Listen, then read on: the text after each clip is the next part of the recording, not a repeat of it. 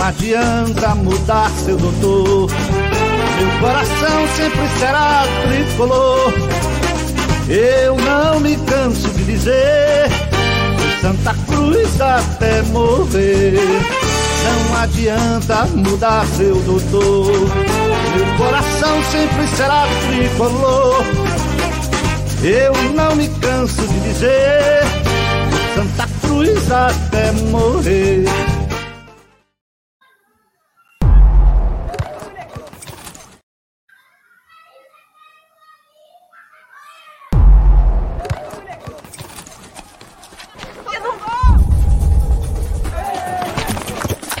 Sabe o que é ser brasileiro. Querer ser o melhor do mundo. Virar notícia, correr atrás. Nascer driblando tudo. Tudo mesmo. Sem abrir. Aqui é brabeza. Teimosia. Esquece. Aprender a cair e dar aula de levantar. Deu ruim? A gente tenta de novo. De novo, de novo, de novo. E de novo. Isso aí pro abraço. Porque somos todos brasileiros. Somos a Bet Nacional. A Bet da tropa. A Bet da Paula, da Luli, do Lucas. A Bet da Ana, do Luiz, da Denise. A Bet do Vinícius Júnior. A Bet dos brasileiros.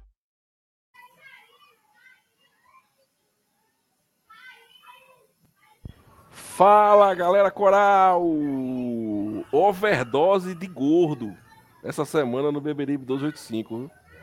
Porque. Não entendi. Eu tô todo dia aqui, porra. Ah, já tá sim, enjoado porra. de ver minha cara. Porque já. eu pensei que tinha sido al- alçada a categoria de gordo. Não, não, não, não, não. Ah. Sobrepeso não é gordo. Precisava dessa observação, Maurício? Não precisava. Tudo certo, pessoal? Boa noite. Meu amigo Francisco de Assis. A benção vou. Tudo certo? Boa noite, Maurício. Boa noite, Regis. Boa noite, Wagner. Boa noite a todos. Mas, rapaz, eu me senti tão elegante, tão jovial com, com essa cobertura. me Você é de vovô, invejoso. rapaz. Porque você não tava com essa boina. Quando você viu o Reginaldo entrar, você correu para pegar. Não, mas é porque eu ia pegar o boné do Beberibe. Só que o boné do Beberibe tá sujo e eu não queria, porque a, lata, é, Eita. a cabeleira tá bota- começando bota- a fugir. Aí eu tô Bote o- escondendo. Tô escondendo com a cobertura. Tudo certo, né? Tudo certo. Vamos aí para mais um programa, mais um pré-jogo. E que dessa vez vem a vitória, viu? Que ainda não chegou nesse campeonato. Virá, virá. É, Wagner, boa noite, Wagner. Boa noite, boa noite, Maurício, Reginaldo. Boa noite, meu amigo Eustácio Resmungão, do desenho. Só falta o óculos redondinho. né? É, vamos falar do bagaço. Senta que lá vem história. Reginaldo, boa noite. Reginaldo Cabral. Boa noite, boa noite, Maurício, boa noite, Francisco, boa noite, Wagner, boa noite, Nação Santa Cruzense. Vamos lá falar sobre o Santa Cruz, acerca do, do, do, do, do jogo, né? E das nuances que, que percorre, né? Circunscreve ali o, o Santa Cruz Futebol Clube. Tem um exército do MST Mirim aí, é na. Tá, é. Não. Tem o pessoal, é filho de pobre, é, brinca gritando, porra. É tão longe, Maurício. É porque, assim, entre um bloco e o outro aqui, é onde literalmente o vento faz a curva. Então, em outros prédios aqui do condomínio, não faz o barulho que faz aqui em casa. Porque o vento traz tudo. Os estão brincando lá na frente, pô. Mas chega aqui, parece que é aqui embaixo. É foda. Mas vamos embora. Bom, senhores, é, eu gostaria de ouvir rapidamente um- uma fala bem coesa de vocês aí sobre esse imbróglio da semana, certo? É só para a gente pincelar, a gente já falou muito, tanto eu quanto o Gamboa, nos novos programas do Beberibe que vão às sete da manhã, quando, né? é, amanhã não vai ter, porque hoje está tendo o pré. Depois de amanhã também não, porque está tendo pós. Mas dia que não tem, não é seguido de pré e pós, sempre vai ter esse programa. A gente falou muito sobre essa questão. O Cabral foi-se embora. Eu gostaria de ouvir uma opinião de vocês aí, até para saber se há discordância. Porque eu e Hugo achamos que ele também ele merecia realmente partir do Arruda. Francisco. É, eu acho que não havia o que fazer, certo? Direção agiu corretamente, Raniel agiu corretamente. É bom lembrar da novela que foi para Hugo Cabral se representar. Ele se representou, acho que um mês após, quase isso, quase um mês após o elenco, o pessoal já vinha treinando. E a gente sabe que esse atraso era justamente o sujeito procurando outro clube. Não tinha outra explicação.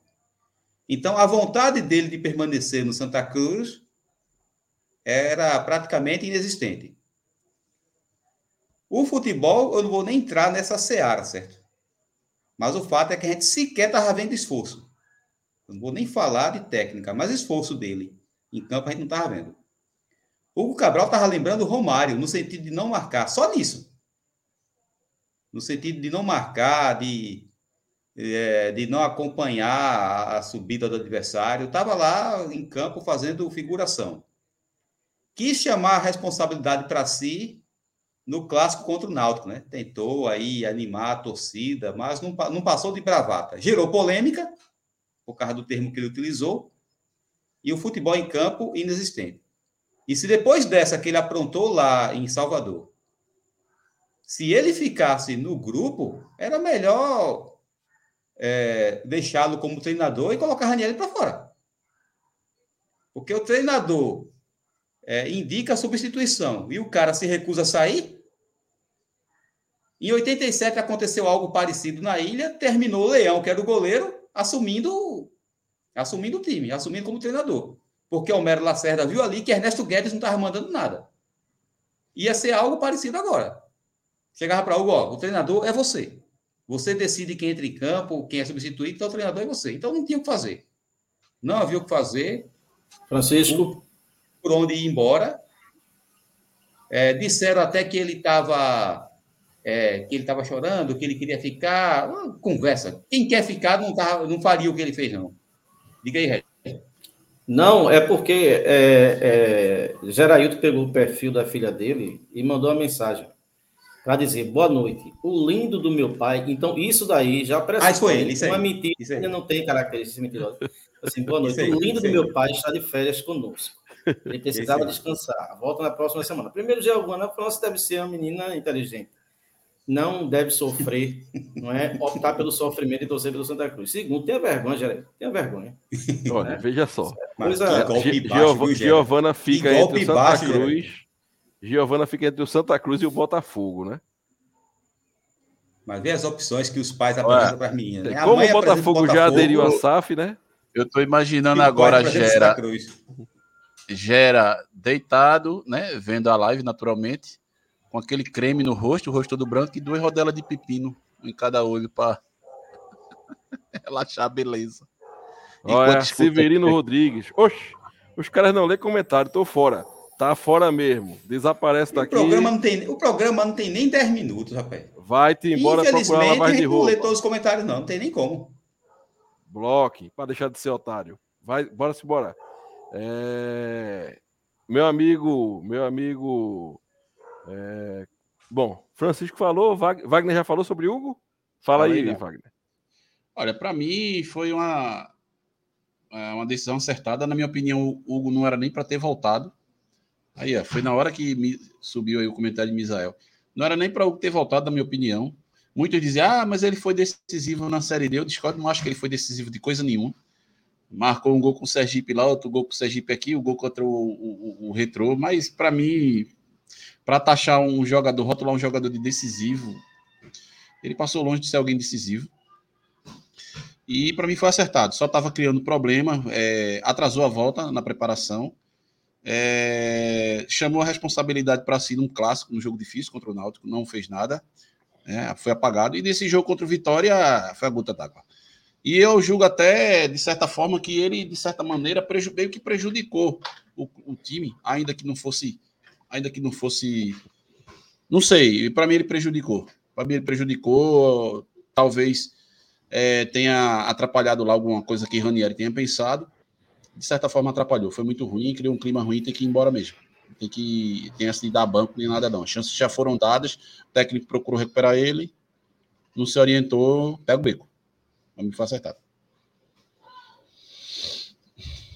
Beleza, mandar um abraço aí para o Wellington Elias, ó, diretamente de Lisboa, cobrando punição, certo? Para o pessoal que é, deixou, Santa, deixou Santa Cruz nessa situação, né?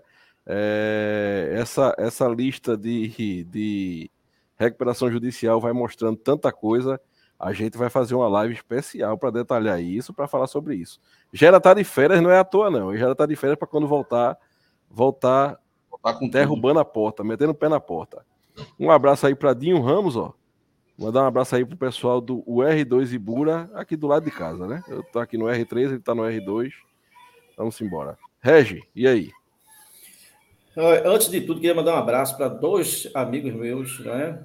Um, é, Alexandre Clementino, torcedor do Náutico, inclusive, mas assiste o podcast.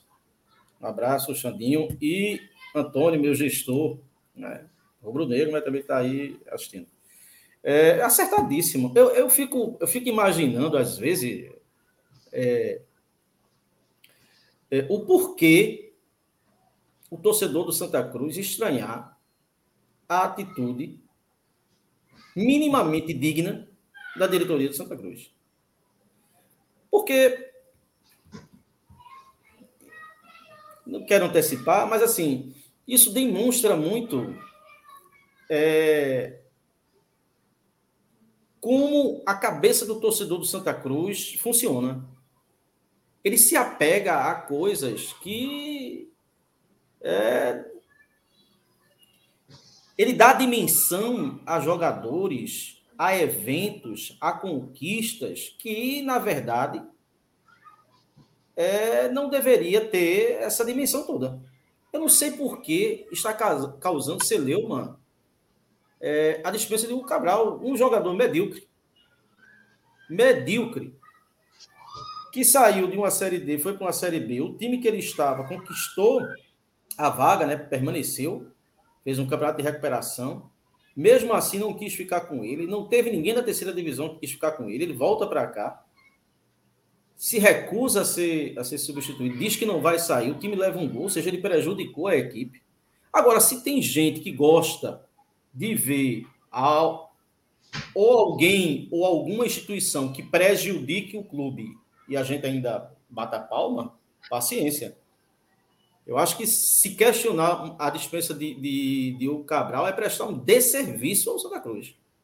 A gente já está tão combalido que é, se tem uma coisa minimamente digna que essa diretoria fez foi mandar o Cabral embora. E eu acho que foi uma postura até correta do treinador, não deu entrevista, não entrou em discussão, não entrou em bate-boca, deu a determinação e a diretoria resolveu e acabou. O, o espalhafato, quem está fazendo é o jogador, que por sinal é um jogador medíocre. Agora, como a carência do torcedor do Santa Cruz é enorme, qualquer perna de pau que faz dois gols torna-se um jogador espetacular, sensacional, capaz de tirar suspiros do torcedor do Santa Cruz. Mas o Santa Cruz, eu acho que se livra de um problema. É, todavia, tem que ser reposto a, a, a ausência do, do, jogador, né? Então, no elenco vai ter que se partir para uma contratação. Mas eu achei acertadíssimo. E eu sou do tipo de, de, de pessoa que a instituição está acima de qualquer pessoa. Não existe ninguém insubstituível, não existe jogador, não existe goleiro, treinador, não. São pessoas que tiveram sua importância, que deram sua contribuição. Mas a instituição está acima de tudo e deve ser assim com qualquer clube.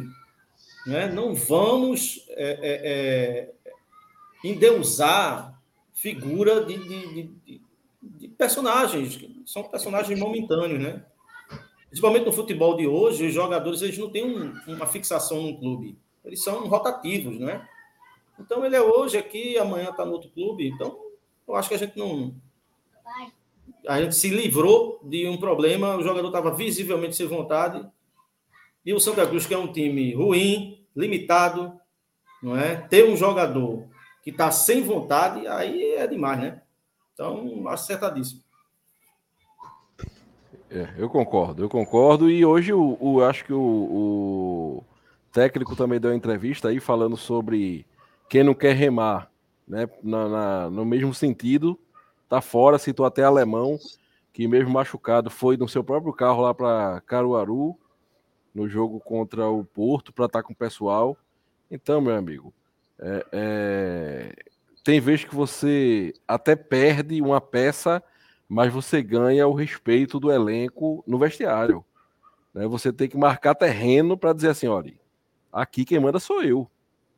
Aí eu fiquei até um pouco receoso, porque pelo que o técnico falou durante a manhã de ontem, já dava para ver que ele não queria Hugo. E eu fiquei até com medo de a diretoria manter ele, entendeu? É, é... Não falo nem a força, manter, falar com o técnico, mas graças a Deus a diretoria também tomou a posição certa, ouviu o técnico, liberou liberou o Hugo, ele segue. Acho que o América do Natal estava até atrás dele, que ele vá, seja feliz, mas bem longe do Santa Cruz. Aqui, né, a gente precisa de jogador que se entregue. A frase de João Paulo, né? João Paulo, na época do Santa Cruz, fala, fala muito sobre isso. Ele diz: que descobriu rápido que o Santa Cruz não, não era só dentro de campo. O jogador que quiser vir para o Santa Cruz para só ser dentro de campo ali, eu, não, eu sou jogador profissional. Infelizmente hoje ele não tem espaço. A luta dele tem que ser dentro e fora de campo, entendendo a situação do Santa Cruz, lutando pelo Santa Cruz. É, é, é, não é fácil jogar no Santa Cruz hoje. E quem não quer tem que ir embora. É, bom, senhores, passado a Celeuma o Cabral, já já a gente vai falar da volta de Pipico e de Gedói, e da vinda de Gedói, viu? Mas passada a situação de Hugo Cabral, eu gostaria de saber de vocês é, se o professor vai mudar de esquema ou se vocês acham que ele mantém esse esquema aí, 4-3-3, né, com, com quem na ponta, jogando de ponta? Francisco?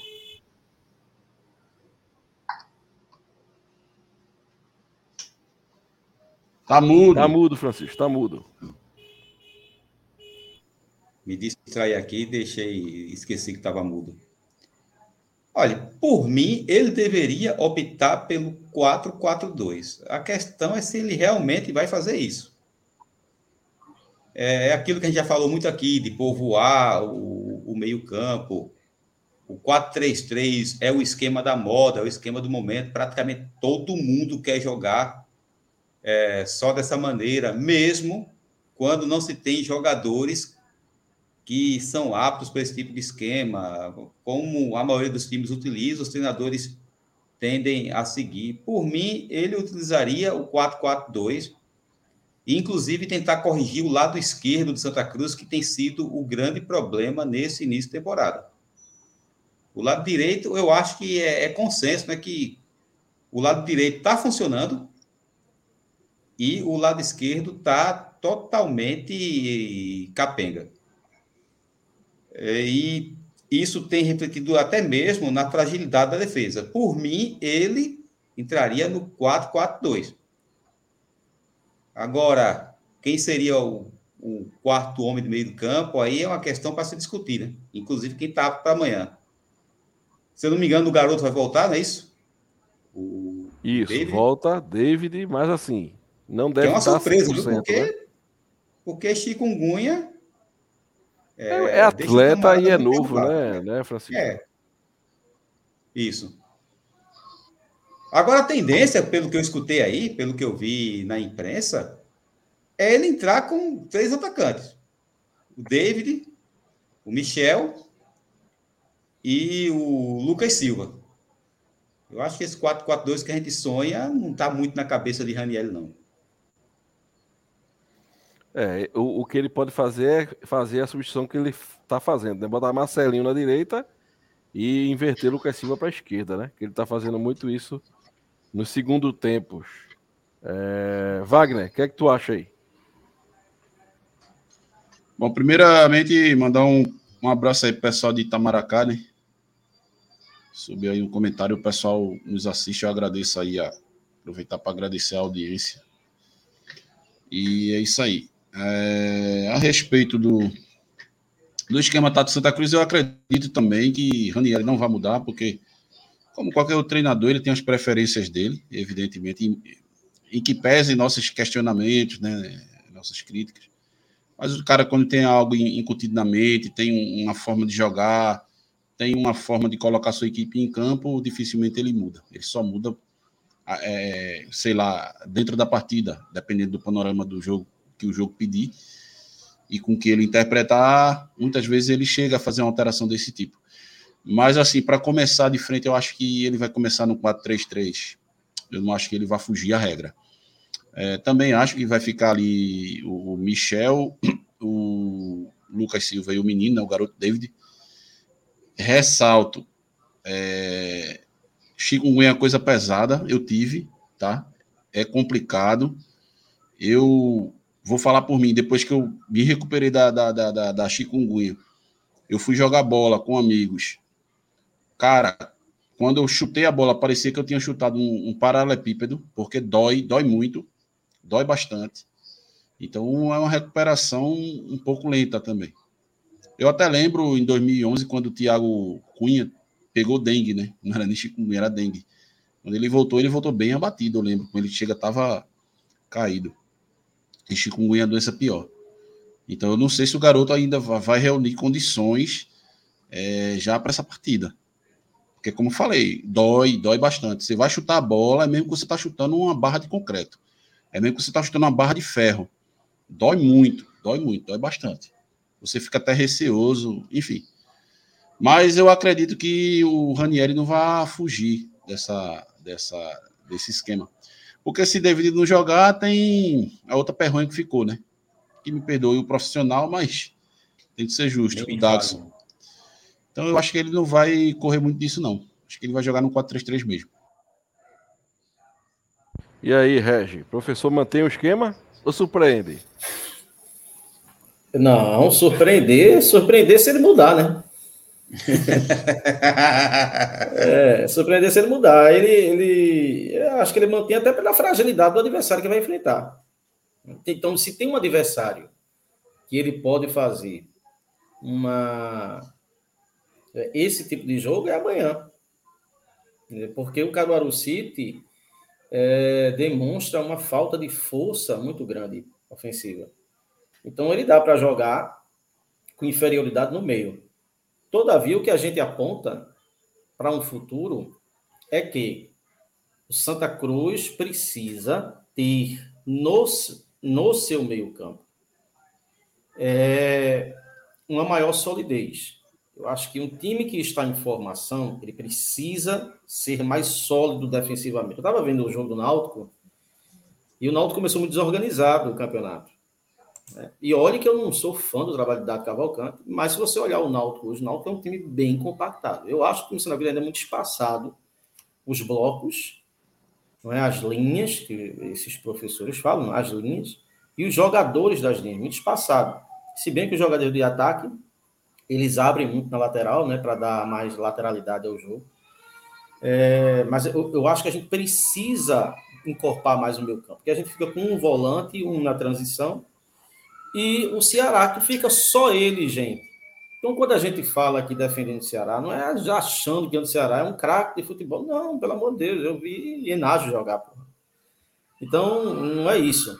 É que só fica ele na, na criação. Então, se pega um time que tem uma capacidade de marcação grande, só para ele se desvencilhar já vai ser um problema sério.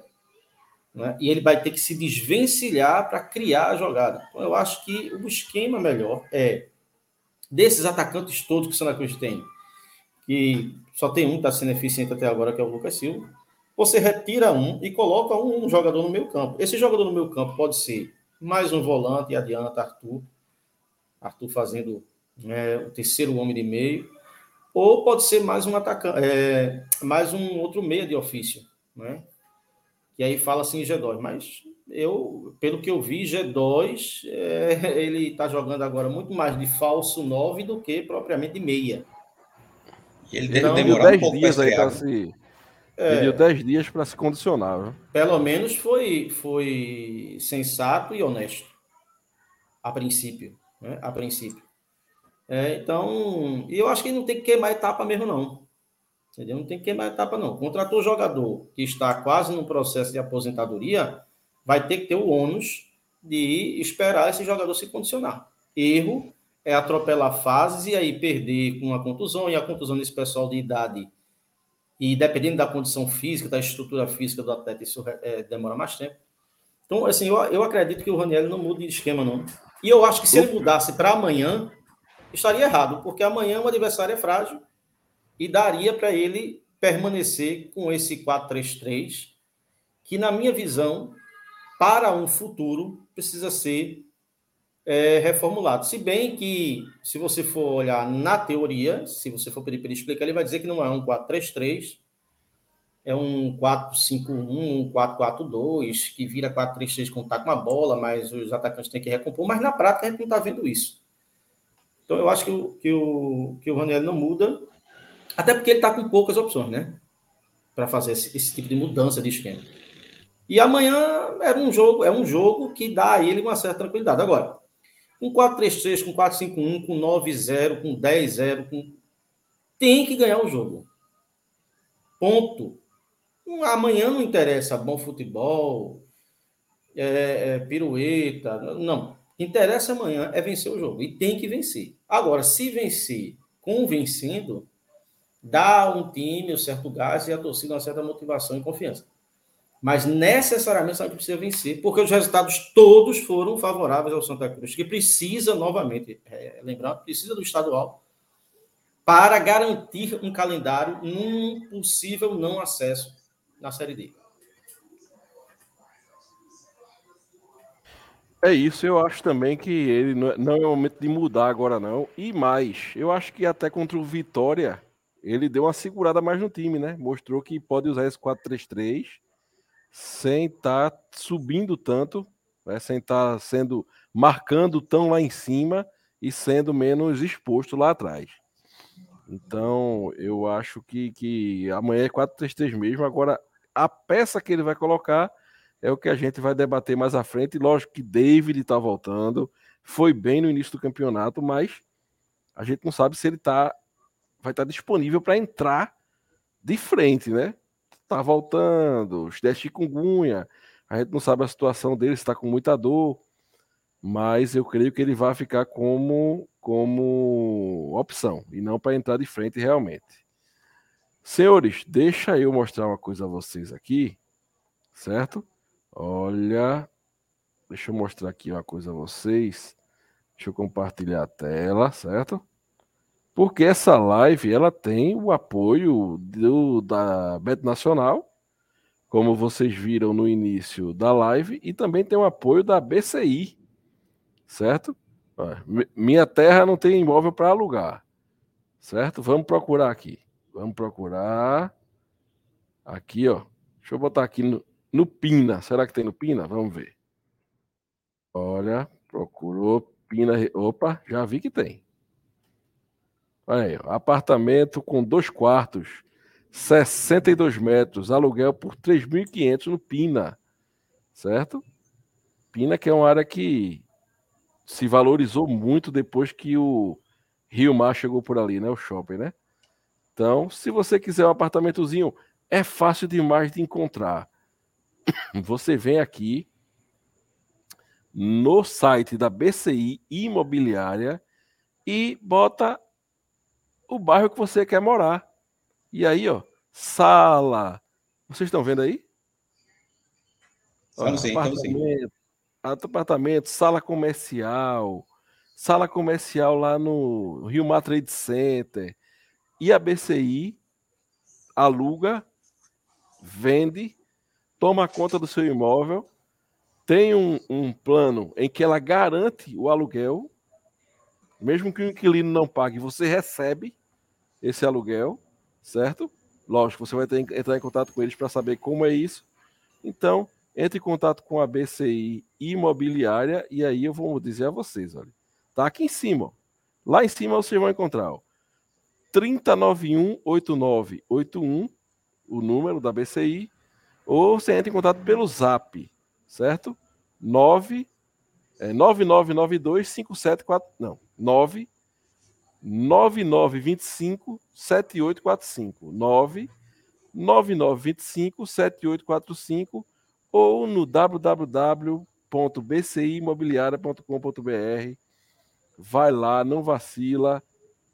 A BCI vai tomar conta do seu imóvel, a BCI vai achar um imóvel para você, se for esse o caso, e você vai, não vai ter trabalho nenhum com isso, beleza? Um abraço aí para meu amigo Alisson da BCI. Bom, vamos voltar para o assunto Santa Cruz e aqui eu vou compartilhar outra tela para vocês para a gente ver como é que está né, o desenrolar do campeonato pernambucano 2023, o campeonato que não vale nada, mas vale tudo para o Santa Cruz. Né? Vamos aqui. Deixa eu compartilhar com vocês a tela aqui do GE. Tá dando para ver aí? Tá branca, tá, tá branca ver, a tela. Agora sim. Pronto. Bom, a gente vê aí os resultados da quinta rodada. IB 0, Salgueiro 0. Bom resultado para gente. Coisa 6, Belo Jardim 1. Isso aí até independe porque o Belo Jardim está morto. Porto 1, hoje, Afogado da Engazeira 1. Ótimo resultado para gente. Ótimo resultado. Náutico 1, Retro 0. Não deixa de ser um bom resultado porque o Náutico se classificar na nossa frente não nos prejudica. O Retro se classificar na nossa frente, esse sim nos prejudica e o Retro já tem é, seis pontos na nossa frente né? Aí jogam amanhã Maguari e Petrolina, Santa Cruz e Caruaru City.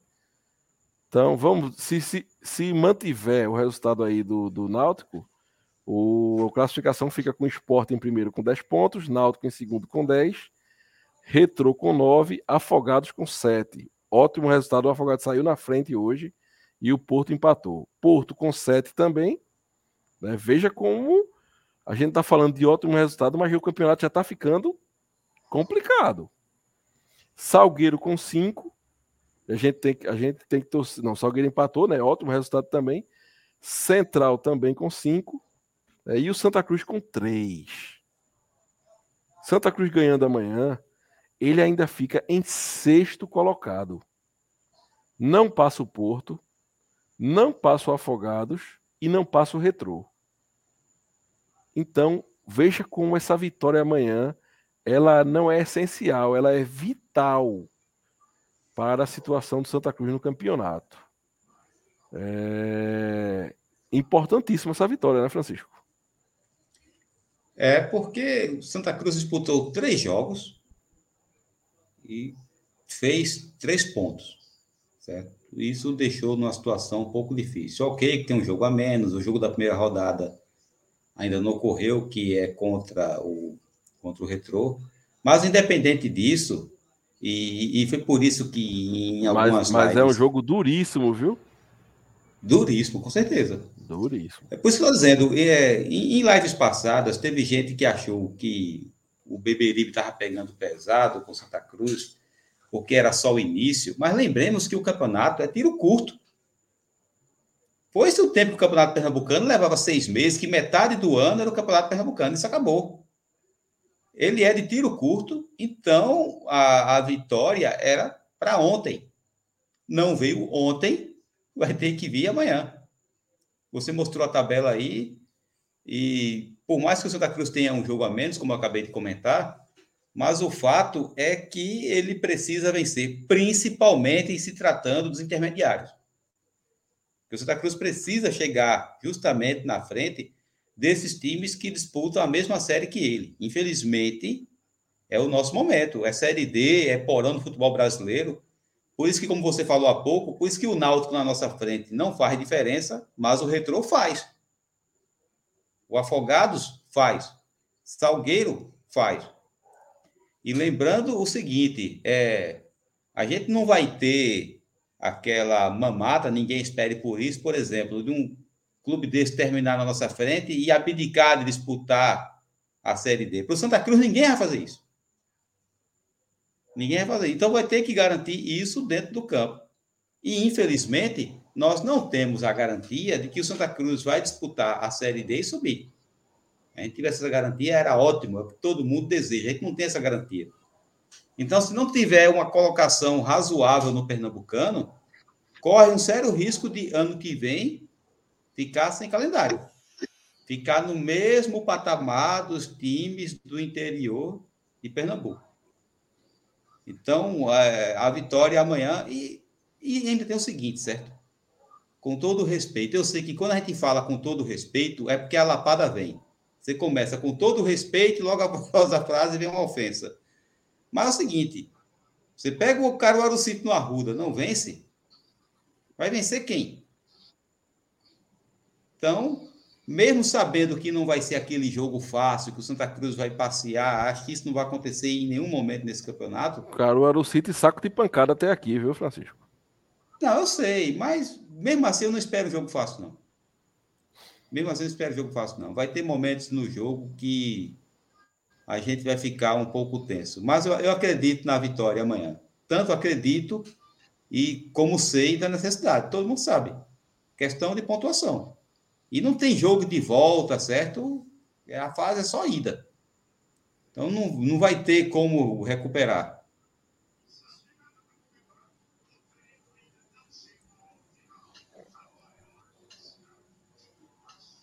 Tá mudo. Regis, situação da gente complicada. Vitória é, é vital, né?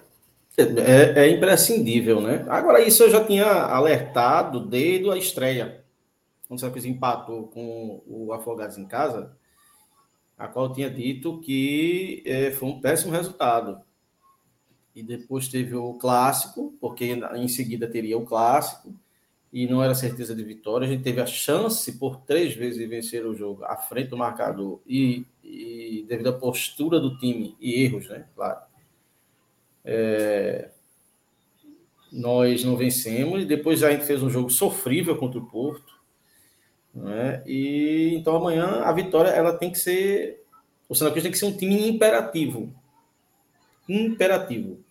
É, do primeiro minuto ao final, mostrar que ele veio ganhar um jogo. E vai ter toda uma atmosfera favorável, né? Sua torcida, tal, jogando em casa. O time do Carol do City é muito fraco. É muito fraco. Muito fraco. Tem gente assim. Tem gente que diz assim: não, o jogo não vai ser fácil amanhã. Pô, eu sei que futebol pode tudo, mas a tendência é que o jogo seja fácil. Agora, ele pode complicar se o Santa se complicar. Quem pode complicar o jogo amanhã é o Santa Cruz, não é o Caruaru City, porque a campanha diz isso, o, futebol jogado pelo time diz isso, ele não complica absolutamente nada para ninguém. Quem pode se autocomplicar é o Santa, apenas. Então, é, amanhã não tem outro resultado que não seja vitória. É, é, é imprescindível, né? É imprescindível. Tem que vencer, seja qual o esquema, seja qual uh, as peças que ele colocar, mas tem que vencer o jogo, porque isso é a sobrevida do Santa no campeonato, né? A sobrevida do Santa no campeonato. E olhe que a nossa situação está delicada e todos os resultados nos favoreceram. Imagine é, se fosse o contrário. Poderia estar poderia pior. Tá, porque a tendência era o Salgueiro vencer o Ibis. E se tivesse um vencedor hoje no jogo entre Porto e, e, Afogados. E Afogados, é, Afogados, você já teria um distanciamento maior. Também teve um empate entre Central e Afogado, também foi bom para o Santos na outra rodada. Então, assim, é, as coisas estão dando certo o resultado. E a situação da gente, se não vencer, é complicada. Então, quando a gente chamava a atenção lá atrás, é porque a gente está torcendo contra. Porra, o Santa Cruz precisa de alguém torcer contra ele. Não precisa, porra. E eu ia perder meu tempo Podendo estar fazendo outra coisa aqui. É um, um programa sobre o Santa Cruz para torcer contra. Pô, que lezeira. é, é insanidade. Não, pô. A gente está alertando que o campeonato é tiro curto, pô. É tiro curto. E que esses times aí, é, é, que, que, esses times do interior, primeiro, esse campeonato é, é uma característica diferente. Os times estão jogando em suas respectivas praças, né? Exceto o Ibis, está jogando no Cabo. Até gostei do estado do Cabo, tá, tá bem organizadinho. É, mas assim, o Porto está jogando em Caruaru, o Central jogando em Caruaru, o Maguari jogando em Bonito. Então, assim, os times estão jogando em suas respectivas praças, o que deixa ele mais forte. E esse, esses times têm a ambição de, primeiro, não cair e depois conseguir uma vaga para a Série D. Então, eles são os nossos concorrentes. E nós nos apequenamos ao ponto de, hoje em dia, criar uma rivalidade com o Retrô, por exemplo. Né? Uma criança aqui que eu acho que está sendo esquartejada, não é possível. Aí. É... Ela tá perecendo. É, Chama aí a polícia, pelo amor de tá Deus. Foda. Essa aí, aí, Salomão mandou dividir para ficar cada parte uma aí, pô, é, a gente, infelizmente, se apequenou ao ponto da gente é, rivalizar com esses times, né? São nossos rivais, então a gente tem que ganhar amanhã, de qualquer forma. E aí, Wagner? Conta a tua história. Rapaz, vê só. Um time desse aí. Minha internet tá horrorosa. Caía. Não, tá, tá dando para ouvir você. Pode falar. Ah, tá ouvindo, tá lhe ouvindo, viu, Wagner? Acho que ele não tá ouvindo a gente. Eles... Deixa eu, tirar, deixa eu tirar ele aqui por enquanto. Que é, é, mas se, Wagner, se, não aparecer a imagem de Wagner, não, não faz tanto, não faz tanto problema, né? Imagem. Se você estiver nos ouvindo, faça um, um, sinal de ok aí com o dedo. Faça aí, Vax, tá ouvindo a gente. Coloco você de novo na tela, viu? É porque é quando fica oscilando a internet, aí às vezes a gente. Tá ouvindo a gente? O vai? áudio chega, o áudio chega. Estou ouvindo. Então, Estou ouvindo, a internet é, hoje está horrorosa. Rapaz, é o seguinte: se acontecer, que não aconteça, se acontecer de o Santa Cruz, por exemplo, ficar atrás de dois, vai aparecer dinheiro até da caixa prego para ninguém desistir da vaga e deixar o Santa Cruz fora. Vamos lá, o Salgueiro que. É, o Salgueiro, eu tô falando Salgueiro porque ultimamente o Salgueiro que vinha doando sua vaga. Ah, não quero, não quero, não quero. Depois, se acontecer do Salgueiro terminar na frente do Santa Cruz com uma vaga série D, vai aparecer dinheiro da Caixa Prego. Vai aparecer dinheiro da Caixa Prego para o Salgueiro. Dito isso, é, acredito sim. Assim, os resultados são bons, foram bons, né? Nos ajudaram. Também é tradicional aqui os clubes intermediários se enrolar. Isso não é de hoje, acontece muito. A gente já aconteceu de ter time intermediário que deixou de ganhar um turno porque empatou o Ipiranga em 2006. Empatou com o Estudantes dentro de Timbaúba. O jogo foi lá em Timbaúba, foi 0 a 0 Santa Cruz ganhou do Náutico. Santa Cruz terminou campeão do turno. Por quê? É, essas equipes vão se enrolando. Então. É, foi o jogo em que Júnior Amorim perdeu o pênalti, não foi? Perdeu o pênalti, exatamente. E o jogo, eu estava no jogo no Arruda, tava um jogo morno, um 0 a 0 morno, se arrastando, insosso. E aí veio a, a, notícia do pênalti no rádio. Quando saiu a notícia que o jogador perdeu, que a torcida foi a loucura, parece que contagiou o time Santa Cruz lá dentro, porque o time mudou completamente. Os caras partiram para cima, o Santa Cruz mudou a dinâmica do jogo e fez 2 a 0 Foi até Carlinho Bala fez um dos gols. Eu não lembro de quem foi o outro gol. E a gente foi campeão do turno. Então, isso é até tradicional. Acontecer isso, né? Os intermediários se enrolar. Agora, passa por uma vitória. O Santa Cruz tem que fazer o papel dele. Por quê? Porto e, e Afogados, eles têm cinco jogos. O Santa Cruz tem três jogos. Santa Cruz tem três jogos, ou seja, Santa Cruz tem possibilidade de buscar, certo? A gente olha assim numericamente, o Retro está a seis pontos da gente. O Retro está perdendo hoje. Se ele perde para o Náutico hoje, a gente vence amanhã, a gente já vai ficar três pontos deles. E a gente tem um, um jogo, um jogo direto contra eles, um confronto direto. E o Santa Cruz, na minha opinião, tem condição de vencer o time do Retro. Mesmo com nossas limitações, mesmo com, sabe? Que a gente sabe que o Santa Cruz é um time limitado, tem suas fraquezas, não é? Tem seus equívocos, mas na minha opinião, assim, tirando o, ali o esporte e, e, eu não vou nem citar o Náutico, porque eu ainda acho que o Náutico tá um, tá um, atualmente o Náutico é um, uma equipe ainda bastante desorganizada, né? Mas assim, é... vamos lá, vamos tá, esporte e Náutico. Tirando esporte e Náutico, assim, não tem nenhuma equipe que a gente olha assim e diga, poxa, esse time aí. Eu não posso nem falar do Salgueiro, que tem sido nosso, nossa, nossa pedra no sapato. O Salgueiro empatou com o Ibis fora de casa. Então, na minha opinião, sabe, dá para buscar. Agora, claro, o time tem que. É, a turma tem que criar vergonha na cara e, e o Santa Cruz tem que, tem que buscar o resultado. Então, para mim, é o divisor de águas amanhã. Santa Cruz vencendo, ele está dentro do páreo. Né? Como falei, dois jogos a menos são seis pontos e a gente tem condição de buscar. Tem condição de buscar. É, é, agora, veja só, eu confio plenamente na vitória amanhã. Plenamente. Agora, se ela não vir, aí, aí como, diz o velho, como diz o velho deitado, o cocô fica duro, viu, meu filho? Aí lascou. Então. Ô, ô, ô Maurício, pensa com a gente. Pode ter aí uma agenda positiva. Por quê? Digamos que o ambiente estivesse um pouco conturbado ali com as confusões de Hugo Cabral. Não que eu esteja colocando na, nas costas dele, certo? A responsabilidade de, dessa instabilidade que a gente está passando. Mas veja, o cara foi, foi receber, é, é, é botar para fora, vamos falar assim. Aliado a uma vitória amanhã, o astral já muda um bocado. Essa história de Hugo Cabral vira página virada, né? Torna-se página virada, águas passadas, e é olhar para frente.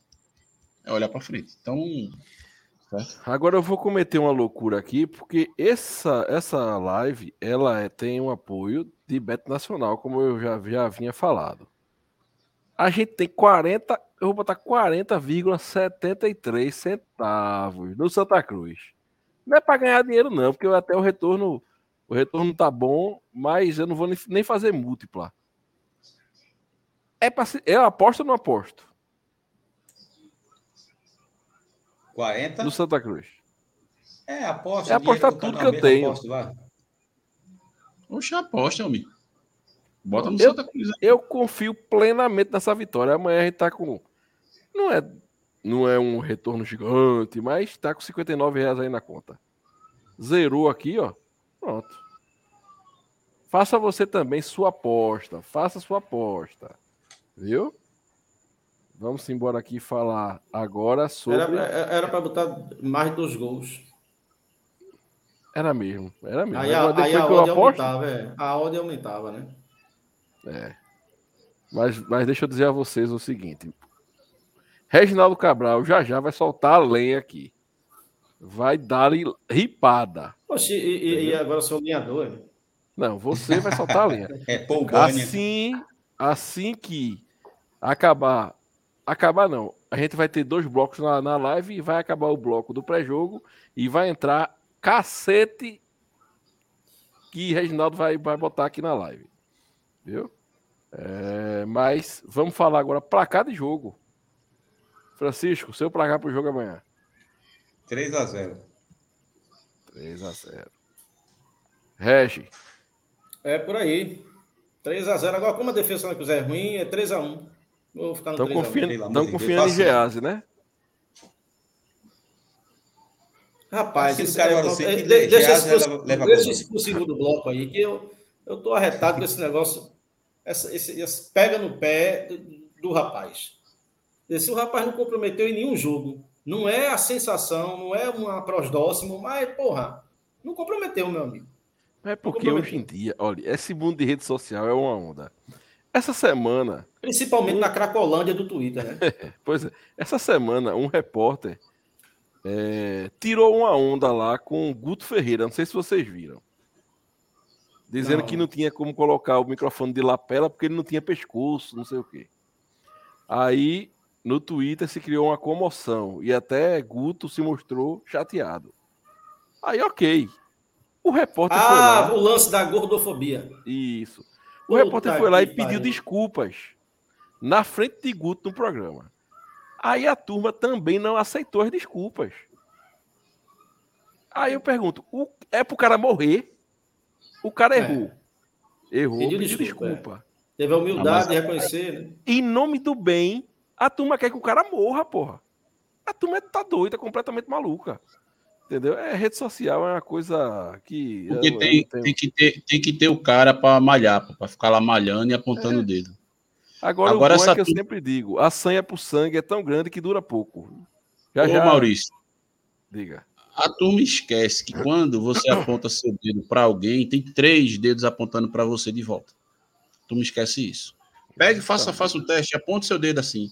Quantos dedos tem voltado para o seu lado? Tem três dedos. Seus três dedinhos estão voltados para você. Um aponta para a pessoa, três de volta. Se ninguém é perfeito, não, mas- todo mundo é, todo vamos- mundo assim. Fale seu placar. Meu placar é 2 a 0 né? Vou botar um gol a menos. Sobre Geazi, para mim, tem que ser o titular sim, até, até o momento merece. O, já foi dada a chance demais por um Matheus Inácio e foram erros. Entendeu? Então o Geazi entrou, segurou bem a rapadura. Acredito que sim, na hora que foi exigir, estava lá. Tenho minha opinião que, para mim, não, não, não era, não deveria, para mim, ele não deveria ter vindo, mas tantos jogadores que não era para estar no Santa Cruz e está hoje, né? Também se explica a situação que a gente está. Mas sim, é justo que, que Geazi continue. É, volto a dizer, segurou a rapadura lá contra o Vitória, nada mais justo que ele continue. Então que assim seja. Que assim seja. E ele Pronto. vai ganhando mais confiança com, com o decorrer dos jogos. Então vamos embora. Pronto. Aí eu pergunto a você. Eu, eu ainda sou cismado com o Gease. Rapaz, a gente teve Martelotti tre- treinando Santa Cruz ano passado. Tirava Jefferson, botava é, Clever. Tirava Clever, Clever. botava Jefferson. E, e Martelotti não deu, não deu chance a, a, a Gease. Maurício, Ou o Martelotti veja. é totalmente louco, ou o Gease tem algum problema. Olha, eu, eu compartilho, certo, sua opinião. A minha opinião também vai nesse sentido, porque a gente também não teve só Martelotti, e ressalte Martelotti, que foi um goleiro dos bons, tá? Martelotti foi um goleiro, um goleiro dos bons. Mas a gente teve Martelotti, a gente teve Roberto Fernandes, a gente teve Bolívar, né? Eu não sei nem se quando, quando o João Brigatti, que era goleiro, também estava aqui, eu não sei nem se Geazi chegou naquela época. Aí eu já não me recordo. Alguém de vocês aí me ajudem. Teve Leston, e agora Ranieri, beleza. É, e outra, o, o, o- menino aí, o Geazi, entrou porque também a gente está vendo que o Matheus não tinha a menor condição de estar no nosso gol. Então, enfim. Agora, eu parto do ponto da justiça. Se o cara jogou uma partida dificílima, ainda que o Vitória da Bahia esteja mal, mas é uma equipe, é, é bem mais time que a gente, nos domínios deles, onde a gente tem um péssimo retrospecto. O cara entrou, Beleza, tava ali. Na hora que a bola foi nele, ele conseguiu, fez até duas belíssimas defesas, até elogiei. Nada mais justo que, por hora, manter ele. Né? Continua, vamos embora. Vamos Não, é, que- isso, aí, isso aí é verdade. Isso aí é, é, é o mais. É, é Agora- a mais pura verdade. Agora fica o papo de, olha aí, tá vendo? Geaz é o cara, e vocês estavam queimando. Aí, não deram chance ao menino. Eu acho exagerado ir por esse caminho. Entendeu? Eu acho. ai, a, cabe avaliações. Cabe avaliações. É, vamos esperar, né? Ninguém se torna o melhor goleiro do mundo com dois jogos. Tá apressado, come quente e come cru, né? É verdade. O, o, o, eu vou, o meu placar é 2x0 também, viu? 2x0 também. Agora deixa eu falar aqui com o meu amigo Francisco. A gente acabou a parte do pré-jogo, Francisco. A live continua. E agora Certo. entra um entra o quadro, entra, o- entra a parte do quadro Tabocada de Reginaldo. Eita, Ah, porra. Então lê, leia aí o texto que o professor Reginaldo hoje Vou colocar, vou É, colocar os óculos. divulgou no nosso. Eita, porra. Agora é que Divulgou tá aí no o nosso grupo? Oi? É, divulgou no nosso grupo Estácio- para depois Reginaldo comentar. Se eu não colocar os óculos, eu não enxergo, não. Deixa eu abrir aqui. Esse texto de Regi que rodou por aí, rapaz. Vamos lá. Abre aspas. O que ocorre quando seu pior inimigo é você mesmo? A lei da atração afirma que, em estado receptor, o indivíduo induz o que deseja, atrelando seu estado vibracional às ações que chamam para si o sucesso, as alternativas, as oportunidades. É como se você circunscrevesse sua ação limitada pelo seu pensamento. Longe de vender a ilusão de querer é poder, mas o primeiro passo para o apogeu dos seus sonhos é atraí-los com pensamentos e ações que convergem. No futebol, Seara com certas individualidades, a lei da atração também se faz presente. Um clube de futebol chega onde o horizonte de consciência de sua massa reside. O Santa Cruz, clube tradicional e carismático, sofre com limitações estruturais. E o pior, com mesquinhez de pensamento, pautados por uma grandeza fictícia edificada nos anos 70 e enterrada por quatro décadas, seus dirigentes vivem à margem da modernidade, colecionando fracassos e vergonhas. Talvez o torcedor tenha, na figura dos dirigentes, sua explicação para tamanha fraqueza do clube tricolor. Porém, o horizonte de consciência do torcedor coral convida o clube à estagnação, uma vez que, devido sua carência, se acostumou com migalhas futebolísticas. Nosso maior inimigo, paradoxalmente, está no seio do nosso maior patrimônio, a torcida. Felicidade para grande parte dos torcedores é vencer um rival, ganhar um estadual, ser o melhor da mediocridade. É encher cidades de interior como uma invasão de fanáticos. Estruturação, transparência e organização parecem anseios distantes da massa coral. O estado vibracional do torcedor, do tricolor, é minúsculo, o que emperra seu desenvolvimento e afunda o clube colocando numa prateleira minúscula das gremiações esportivas e fundo do poço do futebol. Enquanto a torcida ou parte dela ter sonhos pequenos, nosso estado vibracional vai atrair no máximo pequenez. Fecha aspas, assina Reginaldo Cabral. Regi, pode, pode dar sua tabocada aí, meu amigo. Pode parecer gol do retrô, viu?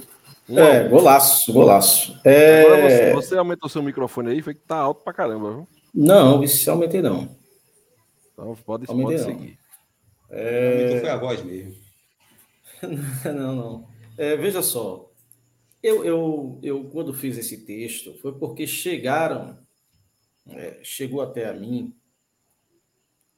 é, prints de torcedores do Santa Cruz, faz parte de outros grupos, Aí, com vários comentários. Entre eles, alguns, assim, me deixaram com essa ideia de, de construir o texto mais cristalizada. Que era o seguinte: porra, o Santa tá montando um time de Série A, velho. Aí o outro fazia, porra, eu quero pegar o esporte, pô, quero ganhar das cachorras, não sei o quê. Aí eu disse, cara, é a lei da atração. Infelizmente, ao fazer um texto desse, eu posso, à primeira vista, é, ser interpretado como um indivíduo que está colocando culpa na torcida. Como se a torcida tivesse o poder e a capacidade de gerir, e a função de gerir. A torcida não tem função de gerir, ela é, é, tampouco ela é essa a sua atribuição. Interpretar o texto dessa forma, eu acho que é querer dar uma dimensão ao texto que ele não tem. O que ele está tratando é da atrofia da mentalidade do Santa Cruzense. Nós sofremos, como o torcedor está dizendo aí, o Macedo, da síndrome do viralatismo. E aí, quando você tem pensamentos pequenos, as suas ambições são pequenas.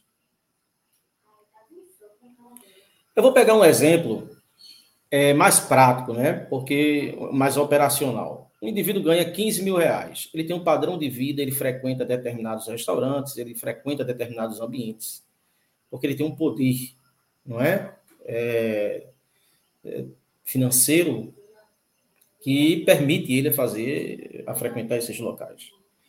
Suponhamos que este mesmo indivíduo perca esse emprego e arrume um de um salário mínimo. Ele vai fazer uma readequação dos seus gastos.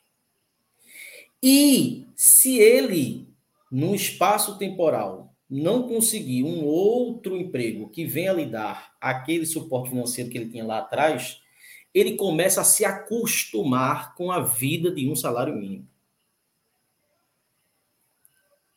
Quem são os torcedores do Santa Cruz hoje? os antigos morreram. Grande parte vem morrendo. Quem viu o Santa Grande, essa grandeza fictícia criada na década de 70, ou não tem mais paciência de ver, ou está no fim da vida. O grande recorte da torcida do Santa é a galera de 40 para baixo. E essa galera de 40 para baixo, ela veio vivenciar futebol, grande parte dela, em meados da década de 90 e anos 2000.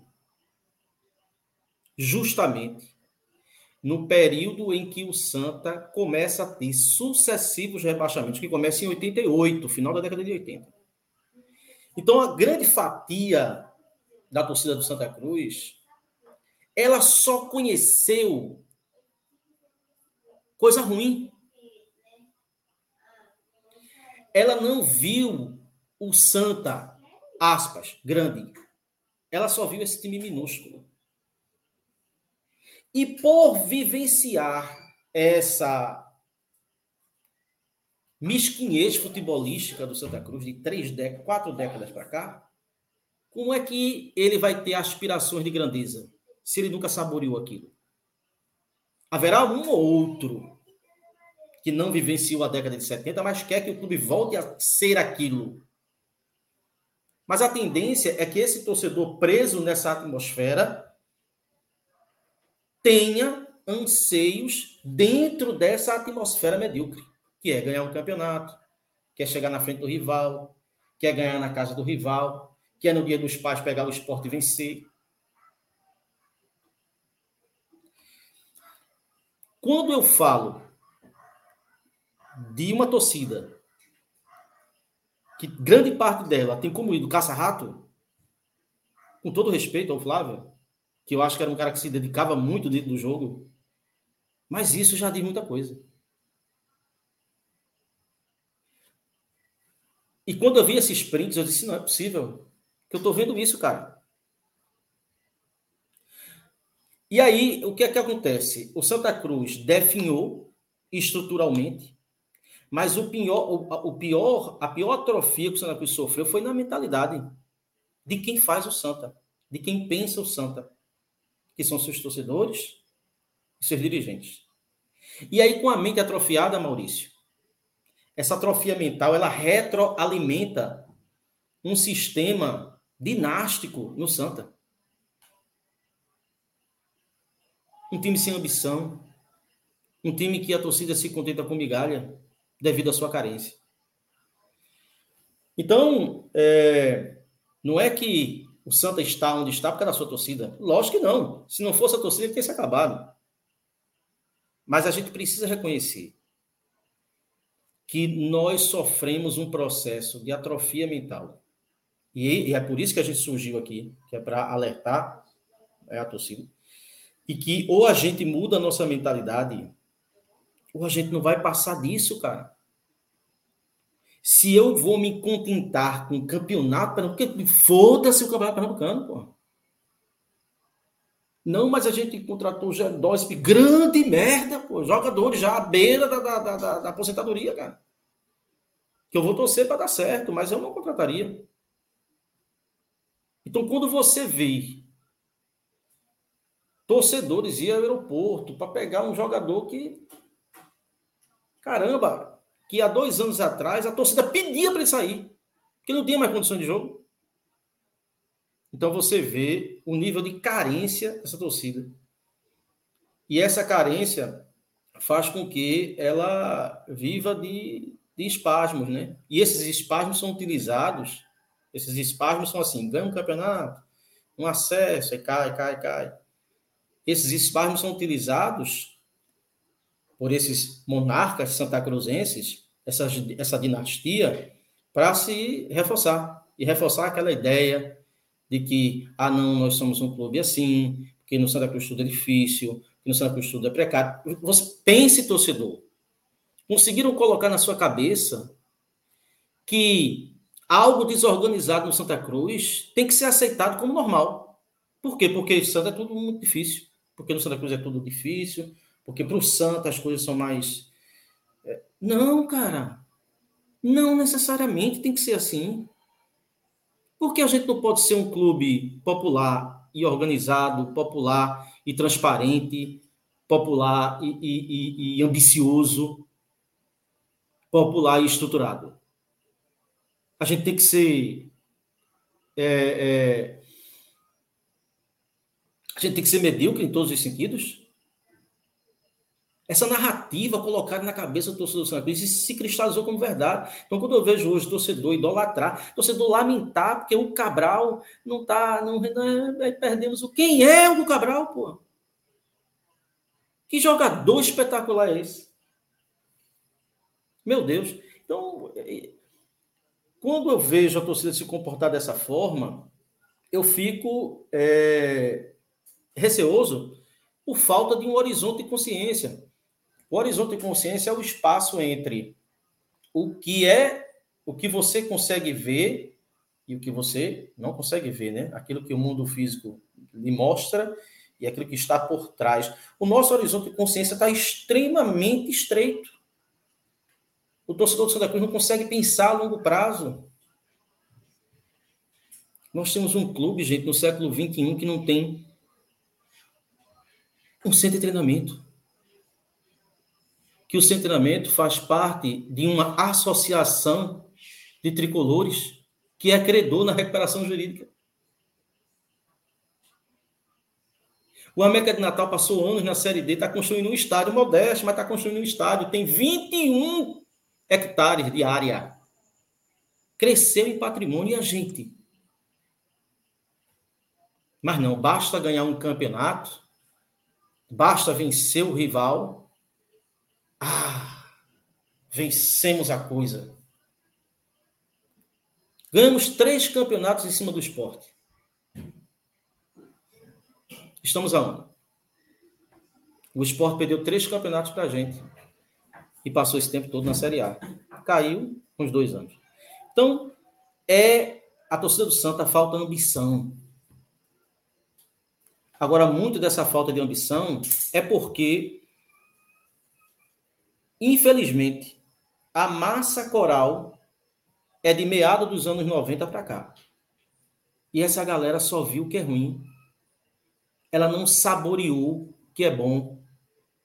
E se ela não saboreou o que é bom, qualquer feijão com arroz para ela é caviar. Entende? Então, o maior inimigo do Santa Cruz tem seus dirigentes, são nefastos, não é, é são relações escusas, mas a maior, o maior inimigo do Santa Cruz é essa morfina futebolística que o torcedor do Santa Cruz tomou, que ele é apático, que ele foi condicionado a racionalizar fracasso e pormenorizar não é, é, é mediocridade. E é contra isso que o Bibiribe existe. E é contra isso que outros podcasts devem existir para alertar o torcedor de que é chegada a hora, passou da hora de nós crescermos. Esse crescimento pode ser lento, mas que a gente cresça. Agora, se você se contentar, meu amigo, porque contratou um, um ex-jogador que já passou por um clube A, B e C, aí agora está vestindo a camisa do Santa Cruz. Ou porque venceu um clássico, ou porque ganhou um pernambucano, você merece estar onde está.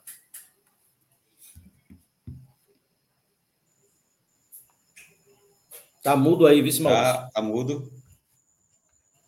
É porque eu comecei a fazer isso agora. É, por mim, a gente encerra.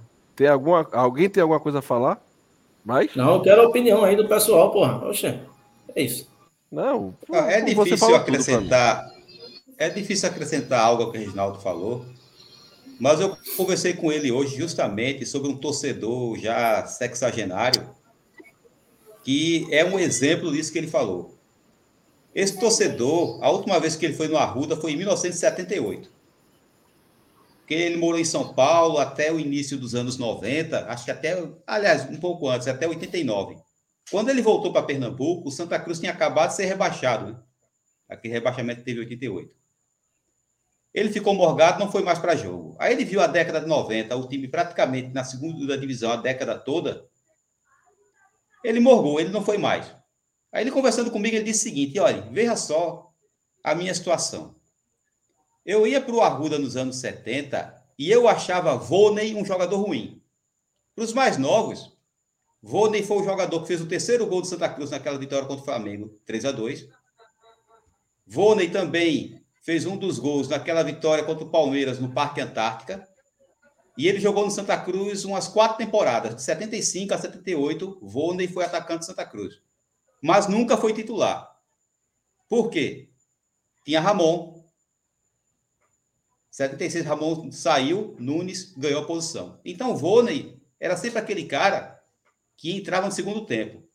Aí ele disse: Eu achava Volney ruim. Você acha que eu consigo assistir um jogo do Santa Cruz hoje?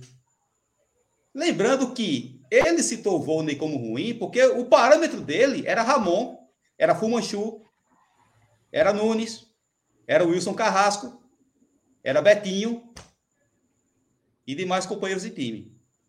Esse jogador que ele considerava ruim seria cracaço no time hoje.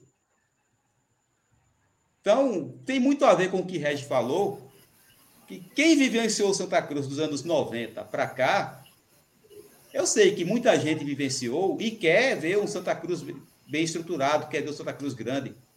Mas boa parte se acostumou com a mediocridade. Se acostumou com isso que o Santa Cruz vem mostrando na maioria das temporadas. Então, eu acho que o texto de Regis foi certeiro nesse ponto. Ô Maurício, é, é, eu, eu, eu, esqueci de fazer uma observação. Só, só um instantinho aqui, viu? É, que a gente está conversando ali. É, é, o seguinte, cara. Veja, eu não tenho nada contra o cidadão, mas eu peguei caça-rato como um, um, um, exemplo assim. Mas veja, o, o senhor, amigo de Francisco, ele achava Vone fraco, mas por quê? porque o sarrafo dele era quem? Era Ramon Nunes, estava lá em cima. Mas eu vou dizer o quê para um torcedor que tem como ídolo Caçarrato? O Cabral é ídolo, pô. Você entende? Num, num, num, cidadão em que um jogador com as características e o futebol de Flávio Caçarrato, ele tem esse, esse cara como ídolo. Então, assim, meu sarrafo desceu e desceu muito e aí, quando eu compartilhei esse texto, aí Maurício disse: tem gente que vai se doer. Eu se doer, toma Dorflex. Se a dor for maior, toma paracetamol. Se for insuportável, toma morfina. Eu não. Veja só, gente.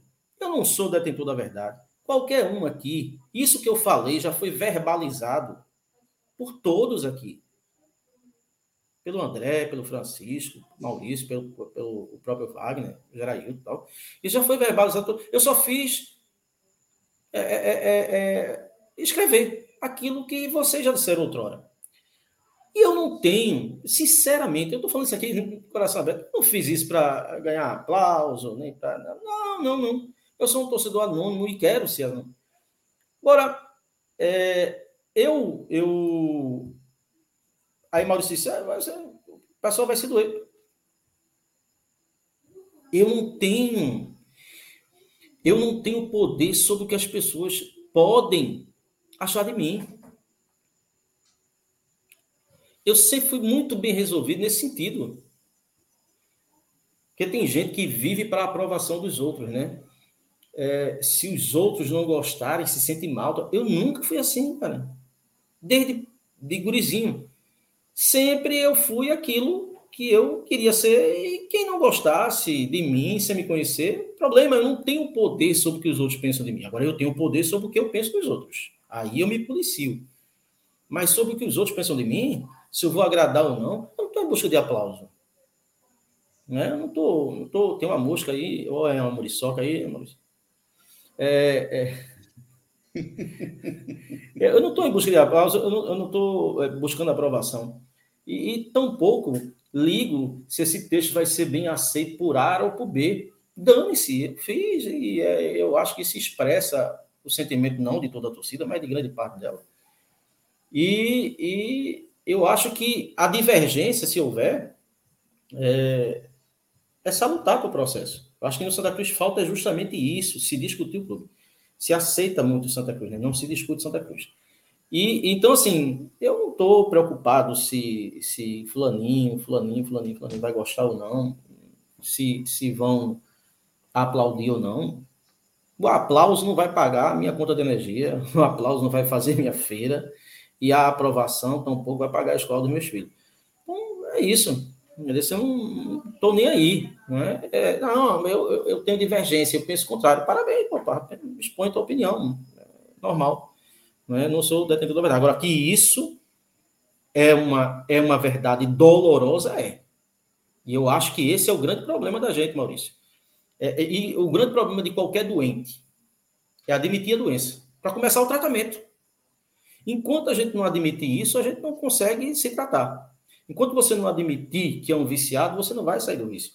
Enquanto você não admitir que você está doente, você não vai ser curado. Então, enquanto a torcida do Santa Cruz não admitir uma falência sistêmica, esse clube não sai do canto, não, pô. E eu estou falando aqui como um integrante de um podcast que precisa do clube. Porque se esse time parar, o que, é que vai ser da gente? Não é verdade? Então, assim, é, é, Precisa Santa... do clube no sentido de que a gente fala do clube, né? Fala do clube, fala do a clube. Gente, nosso nome não está na recuperação é... judicial, não. Não, não. Ah, com certeza, com certeza. Então, assim, é, a gente precisa admitir isso. A gente precisa admitir que a gente se apequenou. Eu sou, eu sou muito contra essa ideia de o Santa Cruz é um time grande. Não é, cara.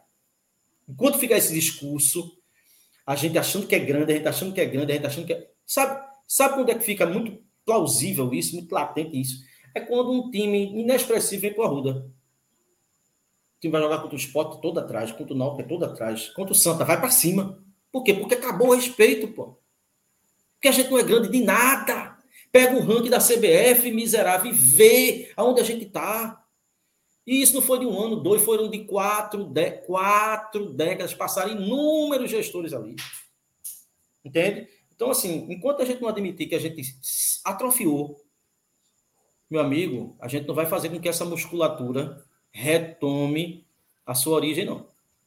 Enquanto a gente achar que isso é uma fase, e enquanto a gente ficar comemorando é, é estadual, né, o que é que adianta você vencer o estadual e você não ter um centro de treinamento?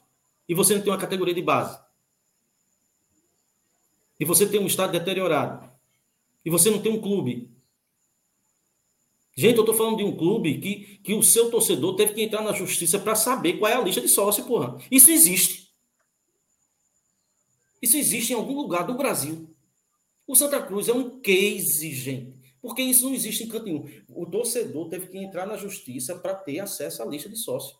Inclusive vai ter que sair, né? Até o dia 31, né? Mas o clube Vamos é do povo, sai. viu?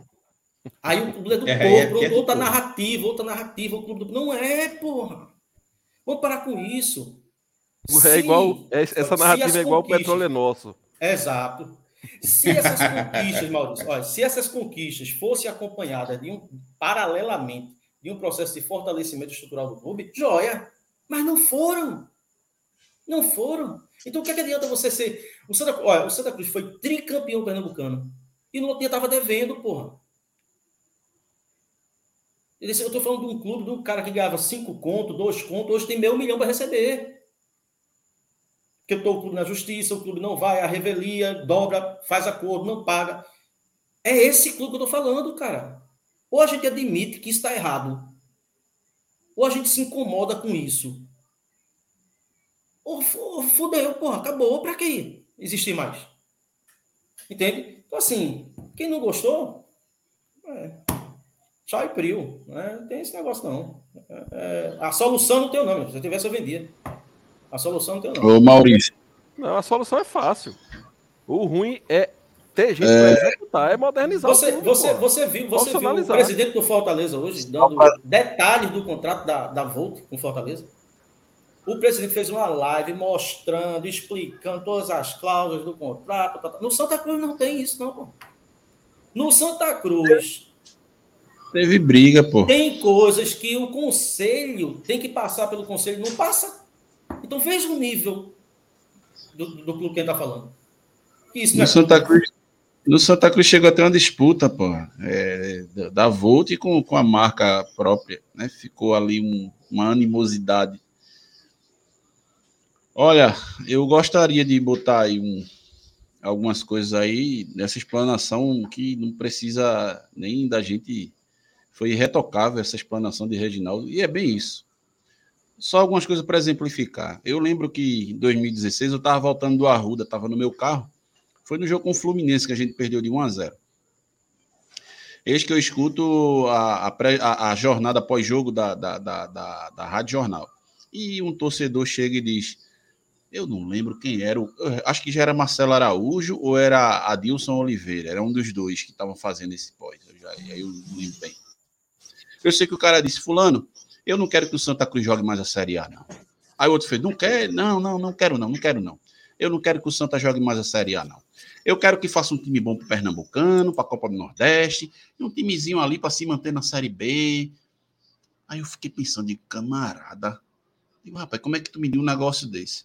E eis que, quase como um castigo, a gente, nem na Série B a gente tá mais. Caiu. No ano seguinte caiu. Ah, aí chega outro exemplo. Aquele locutor lá, insuportável. O caminho é árduo. O caminho é difícil. É outro exemplo. Essas vitórias esporádicas que o Santa Cruz tem só alimentam essa história de é difícil. Foi no sacrifício. Foi na base do esforço. Né? foi na base de, de, de ir atrás de um e de outro, e você vê que nem os empresários, nem os empresários chegaram junto. Empresários tradicionais. Que cansaram. Cansaram. Entende? Então é muito complicado. Aí nego se orgulha porque foi, como o Reginaldo fala direto, lotou a cidade de Goianinha, Rio Grande do Norte. Pô, bicho, é, é complicado. E canta, Wagner. Mostrou. Não, é para se fuder. É a maior, a maior, Até na série D. Grande bosta. Cara, veja só. Num primeiro momento, foi memorável a, entre aspas, invasão para João Pessoa. Massa. Porque mostrou a força da nossa torcida. Mas era para morrer por além.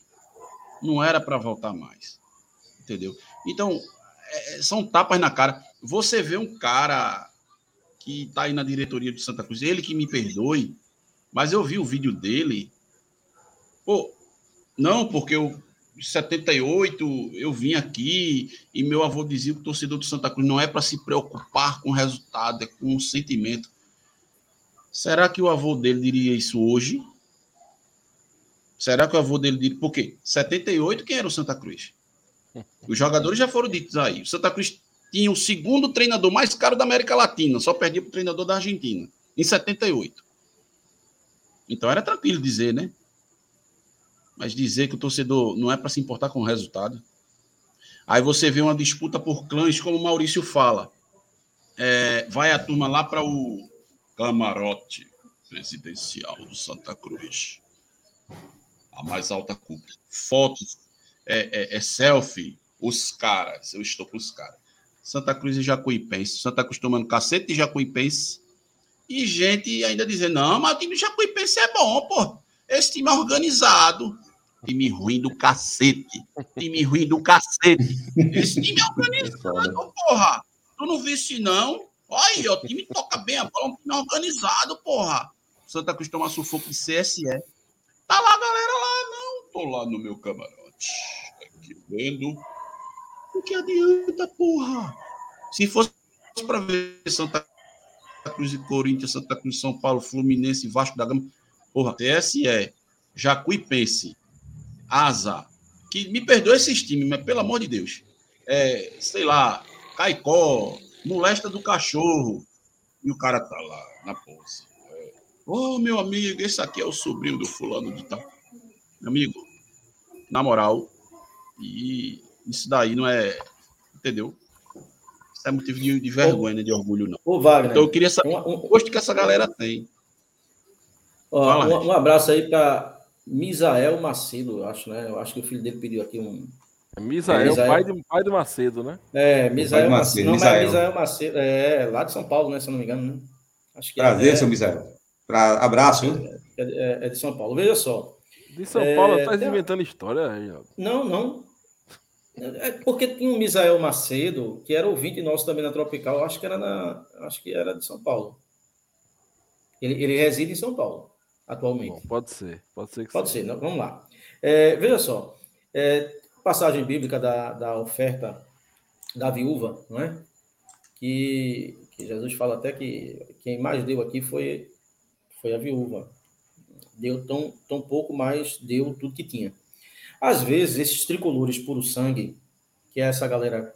é, eu acho que todo clube tem isso, eu não sou contra ninguém. é, acho que todo clube tem isso, né? Tem, tem uma elite que, que é, é de gerações, né, tal. Acho que todo clube tem isso.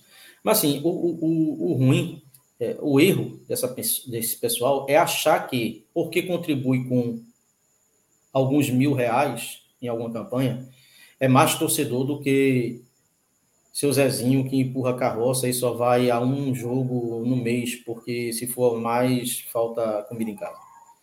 Não, talvez seu Zezinho ali, ele tenha um significado para o clube, uma importância maior do que você. Porque você deu do que está sobrando. E o cara ali deu sem ter condições. É nesse nicho aí, então, nesse nicho de, de torcedores, que às vezes dá aquilo, né, vai, vai pro faz um esforço né, para consumir esse clube. Eu acho esse cara mais importante, inclusive, do que essas figuras.